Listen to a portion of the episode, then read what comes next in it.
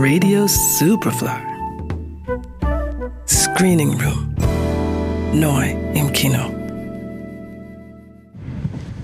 Die Pässe zur Kontrolle bitte bereithalten.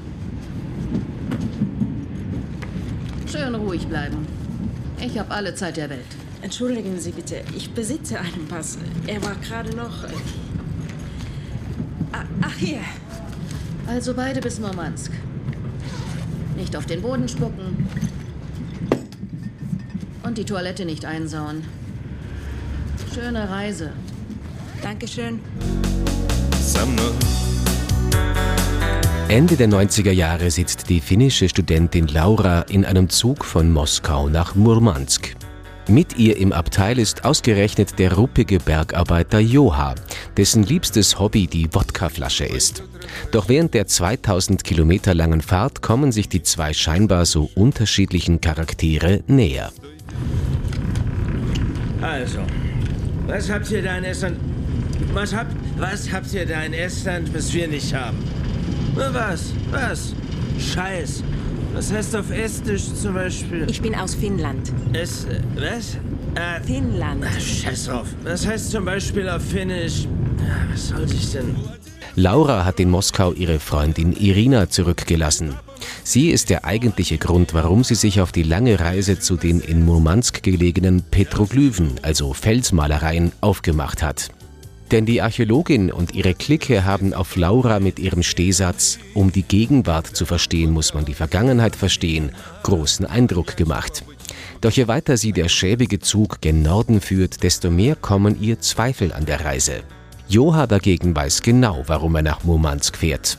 Um in einem Bergwerk zu arbeiten.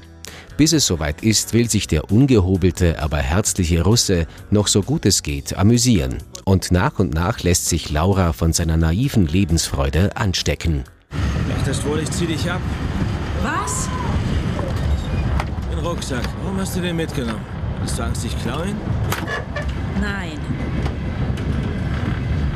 Ich plante nur nicht, dass ich mit diesem Zug weiterfahre. Wieso fährst du weiter? Abteil Nummer 6 ist der Überraschungssieger des Filmfestivals in Cannes im letzten Jahr, bei dem der Film den großen Preis der Jury gewann. Der ruhige, ganz auf die Beziehung seiner Protagonisten fokussierte Film ist so etwas wie die finnische Version von Before Sunrise, mit einem Schuss Dostojewski und einer großen Prise Aki Kaurismäki. Für den finnischen Regisseur Juho Kuosmanen ist es der erst zweite Langfilm seiner Karriere. Bei den Dreharbeiten hatte er vor allem mit den beengten Platzverhältnissen in dem Zugabteil zu kämpfen, wie er dem Magazin Scandinavian Film verraten hat. as a director, I felt that it was the most, the biggest difficulty or the annoying thing was that I couldn't be in the same space with the actors.